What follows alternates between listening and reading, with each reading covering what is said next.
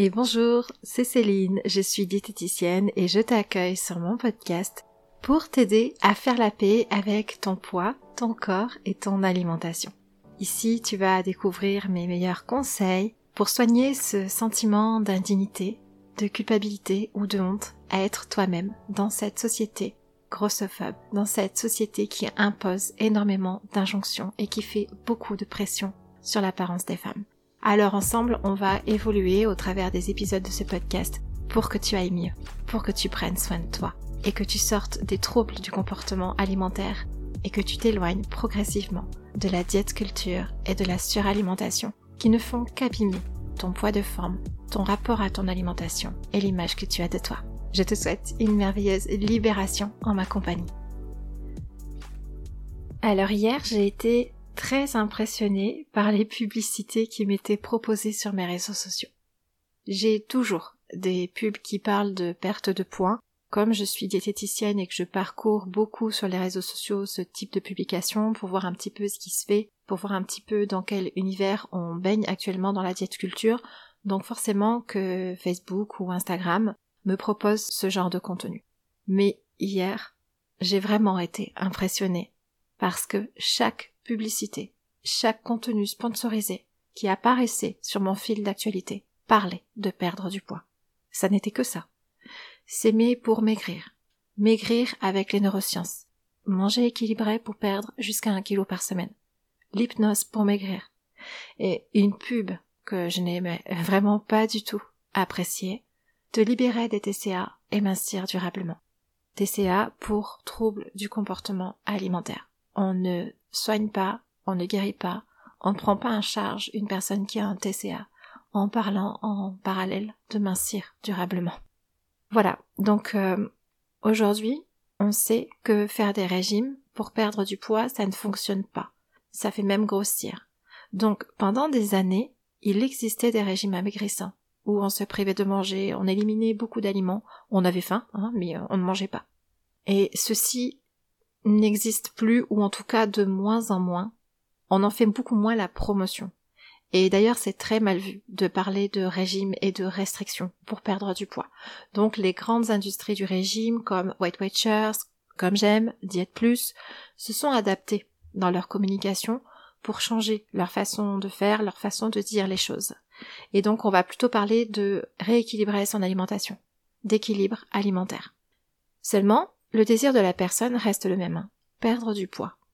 Et c'est pour ça que toute cette industrie du régime a dû apprendre à vendre leurs services perte de poids sans parler de régime justement. Donc effectivement, on a entendu que maintenant il faut manger de tout sans se priver, équilibrer son alimentation et de nouvelles méthodes sont arrivées où on compte les points ou bien on compte les calories mais sans interdire d'aliments. L'idée de fond, c'est vraiment que je peux manger de tout. Donc si je peux manger de tout, je ne suis pas au régime. Et c'est comme ceci qu'aujourd'hui, de nombreuses personnes sont toujours dans un régime, se comportent toujours dans la restriction avec leur alimentation, mais sans le savoir, parce qu'elles ont cette autorisation de manger de tout. Être au régime, ce n'est pas manger de manière naturelle, c'est s'imposer des règles diététiques pour contrôler son comportement alimentaire. Parce qu'à la base, il y a une idée à l'intérieur de soi, et vous allez peut-être vous reconnaître là-dedans vous portez peut-être cette idée, c'est que si je suis une personne en surpoids, avec des kilos en trop, et peu importe le nombre de kilos, ou si je grossis, c'est que je ne sais pas manger correctement pour être mince. C'est que je fais des erreurs avec mon alimentation. J'ai pas le bon comportement, je ne sais pas me tenir.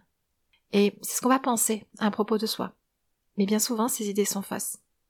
Je le vois en consultation, je le vois lors du bilan que je fais avec les personnes, cette première consultation où je découvre l'histoire des femmes en face de moi. Donc, déjà, il y a un travail de déconditionnement qui est à faire au tout début pour commencer à aller mieux. Ce travail de déconditionnement est indispensable sur ce que je pense de moi et sur ce qu'il serait plus juste que je pense de moi. Alors pour cela, je vais vous partager quatre questions aujourd'hui qui vont vous aider à aller à l'intérieur de vous vous questionner et faire ce premier travail de déconditionnement. La première question à se poser, c'est mon surpoids était-il réellement dû à ma manière de manger ou uniquement dû à ça? Mes premiers kilos en trop viennent-ils réellement de mon hygiène de vie? Ou bien il existe d'autres facteurs qui ont été déterminants? Donc là, repartez en arrière, repartez peut-être à la première fois où votre poids a posé problème, ou aux premiers kilos que vous avez pris et qui ont été vus comme des kilos en trop, et bon bah vous avez très certainement pris la décision d'aller contrôler votre alimentation à ce moment-là, ou si vous étiez jeune enfant, les adultes autour de vous ont pu prendre la décision de vous dire de contrôler votre alimentation pour faire quelque chose pour votre poids. Donc revenez peut-être à ce moment-là au tout début et demandez-vous, eh bien, ce poids que je faisais et qui ne convenait pas hein, euh, à la société, à l'entourage, à mon médecin, peu importe à qui, ces kilos que j'ai pris et qui ont été vus comme des kilos en trop, est-ce que c'était réellement et uniquement dû à mon alimentation? Ou est-ce qu'il y avait d'autres explications, un contexte, d'autres facteurs qui pouvaient déterminer qu'à ce moment-là, j'avais un poids plus élevé que ce qu'on en attendait de moi, ou j'ai pris quelques kilos qui n'étaient pas acceptables de prendre? Donc ça, c'est la première question à vous poser. La deuxième question à se poser. Lors de votre tout premier régime, dès la toute première fois, vous avez commencé à faire attention à votre alimentation. Est-ce que cela allait vous apporter la certification de perdre du poids? Que croyez-vous à ce moment-là? Donc là aussi, ça demande de repartir dans le passé et de vous demander, au moment où j'ai commencé à contrôler mon alimentation, est-ce que j'étais sûre et certaine que c'était la solution, la seule et la bonne solution pour perdre du poids? Est-ce que je n'avais aucun doute sur le fait que contrôler mon alimentation allait obligatoirement conduire à une perte de poids? Est-ce que je ne remettais pas en cause la méthode? Et aujourd'hui, est-ce que vous y croyez toujours à 100% ou est-ce que vous commencez à remettre en cause cette méthode? De contrôler son alimentation pour perdre du poids Donc ça, c'est la deuxième question à vous poser. Et l'intérêt de vous poser cette question, c'est que peut-être à l'époque, en tout cas quand vous avez commencé à contrôler votre alimentation pour maigrir, et les années qui ont suivi, avec votre poids qui a très certainement fait le yo-yo, ou avec votre poids de forme qui n'a fait qu'augmenter, peut-être que effectivement il y a une culpabilité, une honte, vous le vivez mal parce que depuis le début vous êtes persuadé que contrôler son alimentation amène forcément à des résultats et forcément efficaces. Et du coup, ça n'est pas la méthode qui pose problème, mais c'est plutôt bah, vous qui n'arrivez pas à la tenir, par exemple. Ça peut être une façon de voir les choses. Donc, et si vous alliez interroger cette méthode, finalement, la remettre en question et vous dire que, ben, on est des milliards d'êtres humains sur cette planète et que ça ne peut pas être vrai pour tout le monde que contrôler son alimentation fait perdre du poids. Quelle a été la vérité pour vous? Troisième question. Cela aurait-il pu être différent? Est-ce que le contrôle de votre alimentation était la seule solution pour régler ce qui n'allait pas avec vous-même, avec votre corps, ou votre vie lors de ce tout premier régime? Donc bien évidemment, ça va dépendre de l'âge à laquelle vous avez commencé à faire attention, de l'âge à laquelle vous êtes entré dans la diète culture. Ça ne sera pas la même chose si vous étiez enfant ou adolescente ou jeune adulte, mais dans tous les cas, soit les actions auraient pu être différentes à partir de vous, donc vous aurez pu faire des choix différents, c'est-à-dire bah j'étais pas bien dans ma peau, effectivement je suis allée uniquement contrôler mon alimentation et j'ai ignoré qu'il y avait peut-être tout un tas d'autres approches, et donc je n'ai fait que contrôler mon alimentation pour essayer de régler mes problèmes. Soit ça va être à partir des actions qui ont été menées par votre entourage parce que vous étiez trop petite, et donc là, effectivement, c'est peut-être se dire que votre entourage a mené toutes les actions dans votre assiette, à contrôler votre comportement alimentaire sans se dire qu'il y avait peut-être d'autres solutions ou en tout cas d'autres facteurs qui expliquaient ce qui se passait avec votre poids et d'autres manières ben, d'approcher un petit peu votre poids ou la prise de poids que vous avez pu avoir par le passé. Donc c'est cette troisième question, c'est aller interroger les décisions qui ont été prises au tout début de votre premier régime. Est-ce que les gens autour de vous auraient pu vous accompagner différemment? Et là l'idée du coup c'est vraiment ben, de repartir dans le passé mais surtout d'imaginer des scénarios de vie différents. Qu'est-ce que cela changerait pour vous aujourd'hui? Et je sais bien qu'on ne peut pas changer le passé, hein. En revanche, on peut changer notre manière de le voir. Et en changeant notre manière de voir notre passé, cela vient bousculer notre manière de nous voir dans le moment présent. Très souvent, on porte des responsabilités avec notre poids, des culpabilités, qui en fait ne sont pas les nôtres. Hein Quelqu'un vous a-t-il fait culpabiliser de votre poids, de votre manière de manger? Et si cette personne vous avait accueilli comme vous êtes, vous avez rassuré, vous avez soutenu pour vous aider à prendre confiance en vous, plutôt que de vous juger sur votre poids.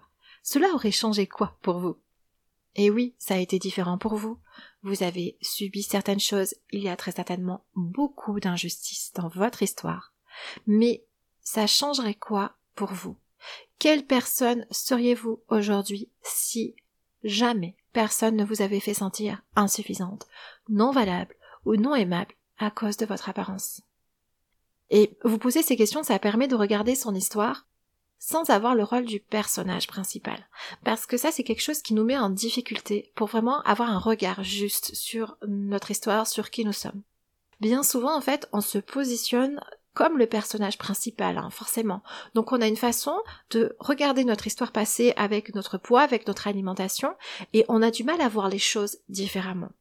Avec les questions que je vous invite à vous poser aujourd'hui, c'est un petit peu comme si vous ouvrez le livre de votre histoire, et cette fois, vous n'êtes plus le personnage principal. Vous lisez le livre en le posant sur vos genoux. Et donc, en posant votre histoire comme ça, le livre de votre histoire sur vos genoux, eh bien, vous pouvez lire, observer toute votre histoire et vous faire un avis sur ce qui est en train de vivre le personnage principal. En fait, vous avez comme un recul pour questionner ce qu'il se passe dans l'histoire et vous faire votre propre avis. Si vous prenez le temps de vous poser les trois questions que je vous ai données jusqu'à maintenant, ça va vous aider, en quelque sorte, à vous détacher de ce que vous croyez aujourd'hui et à voir si effectivement vous ne pourriez pas croire un petit peu les choses d'une manière un petit peu différente, avec plus d'espace, en y intégrant peut-être d'autres manières de penser. Donc c'est vraiment une prise de recul avec, comme je vous dis, cette image de plutôt que d'être dans le livre, la personne qui vit l'histoire dans un livre, vous êtes la personne qui pose le livre sur vos genoux et vous relisez l'histoire. Et vous avez du recul pour questionner ce qu'il s'y passe. Vous avez du recul pour vous forger votre propre avis maintenant que vous ne dépendez plus de personne pour savoir quoi penser de vous. Parce que peut-être, et très certainement même, qu'il y a eu toute une période de votre vie où ce que vous pensiez de vous dépendait de votre entourage. Donc si effectivement vous avez reçu beaucoup de jugements, de pression sur votre poids, sur votre apparence, sur votre manière de manger, vous avez intégré cette pression comme étant la normalité à l'époque, vous avez essayé de vous adapter, vous êtes peut-être tombé du coup dans votre premier régime, dans votre premier faire attention avec votre alimentation, dans cette première idée que de ne pas perdre du poids serait mal, là vous avez commencé à construire votre histoire autour de toutes ces croyances. Et en grandissant, en devenant une jeune femme, en devenant adulte jusqu'à aujourd'hui, eh bien, ce qu'on fait bien souvent, c'est qu'on ne remet pas en question toute cette histoire passée, et c'est là où je vous dis, on est toujours le même personnage principal de la même histoire, seulement l'histoire, bah, elle s'appuie un petit peu sur les croyances des autres, sur ce que les autres ont voulu pour nous. Et là, l'idée, quand je vous donne cette image de prendre votre livre, le livre de votre histoire et de le poser sur vos genoux, pour le regarder avec un petit peu plus de recul, c'est à présent de se poser les questions que je vous ai partagées, puis de vous dire, mais moi j'ai envie de croire quoi? Euh, ça s'est passé comme ceci pour moi. Est-ce que je trouve ça juste? Est-ce que j'aurais aimé que ce soit différent? Maintenant que je suis adulte, quelle idée j'en ai? Si ça devait arriver à mon enfant, comment est-ce que je me comporterais avec lui? Est-ce que j'agirais de la même manière que euh, les personnes l'ont fait avec moi par le passé ou est-ce que j'agirais différemment? Et donc vraiment, on va venir apporter tout un tas de flexibilité, venir mettre de l'espace dans notre histoire pour venir écrire de nouveaux chapitres, une nouvelle façon de voir les choses et en bousculant cette façon de voir son passé, en comprenant qu'il y a tout un tas de choses, de culpabilité, de honte que l'on porte, mais qui finalement bah, n'étaient pas justes ou ne nous appartenaient pas, eh bien, comme une vague, on va venir bousculer par résonance notre façon de nous voir dans le présent. Et puis surtout, chose très importante, cela permet aussi d'envisager que les choses auraient pu être différentes. Souvent, on s'imagine que les choses auraient pu être différentes si on avait maigré, si on avait tenu notre régime, si on avait eu plus de volonté pour réussir à perdre du poids, si on avait été mince. Et c'est là l'erreur. Envisager ceci, en fait, ça nous laisse dans les mêmes conditionnements qui nous ont poussés dans le premier régime. Et ça, du coup, ça m'amène à la dernière, quatrième question que je vous invite à vous poser pour cet épisode de podcast. Si vous aviez été aimé comme vous êtes, si vous aviez reçu des conseils pour avoir confiance en vous. Si votre apparence avait été respectée. quel autre futur aurait été possible? Parce que j'imagine que vous avez envisagé cent fois, pour ne pas dire des milliers de fois, quelle serait votre vie si vous aviez pu maigrir, si vous étiez mince, ou si vous n'aviez jamais pris de poids. Et donc, la cause à votre mal-être aujourd'hui repose sur cette non-perte de poids. Toujours sur ce problème de poids. Et par conséquent, cette cause vous poursuit encore aujourd'hui avec ce désir de maigrir qui persiste pour aller mieux. Le seul avenir envisageable est de maigrir, puisque si on en revient au tout début de votre histoire avec votre poids, la cause du mal-être était le poids. Alors, si le poids, au tout début de l'histoire, n'était plus un problème, bah l'histoire ne serait pas la même. Ce que vous envisageriez aujourd'hui pour vous non plus. Ce que vous penseriez de vous aujourd'hui non plus. La manière dont vous vous vivrez au quotidien non plus. C'est vrai après tout, on vous a toujours fait penser que dès le départ le problème était votre poids, ou votre manière de manger, ou le fait que vous ne parveniez pas à perdre du poids. Mais si le poids n'était pas un problème, si le problème était simplement du fait que, à l'époque, et encore aujourd'hui malheureusement, on grandit dans une société grossophobe, dans une société qui a du mal à accueillir la diversité corporelle, dans une société qui relie la minceur à la valeur d'une personne, dans une société qui fait énormément de pression à l'apparence des femmes, et qui fait croire aux femmes que leur mission est d'être désirables et aimables depuis leur apparence, si le problème venait de là, plus que du poids que vous faisiez, du poids que vous faites, si on change tout le contexte dans lequel vous avez évolué, si on vous avait reconnu comme une personne de valeur, parce que vous êtes une personne de valeur, au-delà des apparences, au-delà de toute apparence, comme tout être humain ici, qu'est-ce que ça aurait changé? Quelle aurait été la suite de l'histoire? Où est-ce que ça vous aurait mené aujourd'hui? Dans votre rapport à vous, à votre alimentation, à votre bien-être. Amusez-vous. Amusez-vous à l'imaginer d'autres histoires de vie possibles à aller déconstruire un petit peu celle que vous portez aujourd'hui et à vous autoriser d'autres possibilités. Soyez la réalisatrice de votre vie. Réécrivez votre histoire jusqu'à aujourd'hui. Commencez dans votre tête. Faites-le avec vous-même. Et puis, en faisant naître ceci dans vos pensées, dans votre esprit. Petit à petit, vous allez mener des actions pour que ça arrive, là, dans votre présent. Pour que ça prenne vie dans votre quotidien. Alors commencez à envisager que notre vie vous attend. Je vous laisse sur ceci aujourd'hui, mais je vous retrouve très vite demain parce que j'ai encore de belles choses à vous partager sur ce sujet. Merveilleuse journée et à tout bientôt. Si depuis quelque temps tu ressens le désir d'arrêter le contrôle de ton alimentation, que tu as la sensation de suffoquer dans la diète culture, et qu'une part de toi aspire à plus de liberté, de douceur et de paix, mais que tu as peur de tout lâcher sans avoir de plan, j'ai créé pour toi un processus porteur de changement pour que chaque femme puisse s'éloigner des compulsions alimentaires et de la suralimentation, sans passer par la résistance et le contrôle.